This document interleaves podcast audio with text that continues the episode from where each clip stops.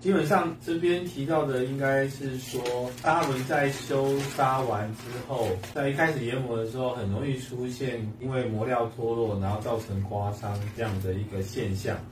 那这个造成的原因，待会为大家说明。先回答一下是什么样的砂轮比较不会。基本上，如果说砂轮的结合剂选择强度比较强，或者是说呃砂轮本身的品质，它的烧结各方面是比较稳定的话，像这种掉砂情况是可以减少的。那这是从砂轮的品质上面来做分析。那如果从修砂的状况来看的话，有几个方式可以提供给大家做参考。那首先来说明一下，呃，为什么会有这种情形发生？第一个，我们来看一下修砂的过程。之前提到，当砂轮出现堵塞，让平面变平滑，或者本来尖锐的磨料，然后研磨过程当中钝化，这两个情形出现的时候，因为它丧失了切削力，然后这时候我们会用修砂笔来做一个修略动作。理想的修完的形态，它会把堵塞的部分给去除掉，同时也会把本来钝化的磨料重新把它修尖，让它恢复到正常的状态。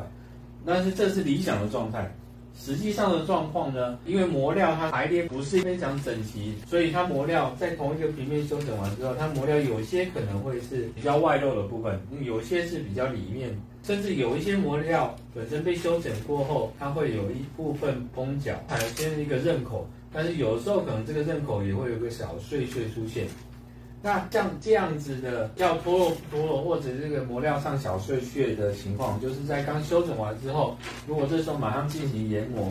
这个磨料因为它很快速就会脱落了，所以它就很容易造成刮伤的现象。那怎么解决这个问题呢？最常见的方法之一就是，当我们在修整完之后，一次两次，然后修平修整完之后，最后再进行一到两次的空刀，也就是说在不进刀的情况下。再多修整一到两次，这个目的就是利用这个空刀的过程，把这些要掉不掉的磨料或者磨料的碎屑，先把它尽可能的排除掉。那这样的话就可以减少掉砂的情形。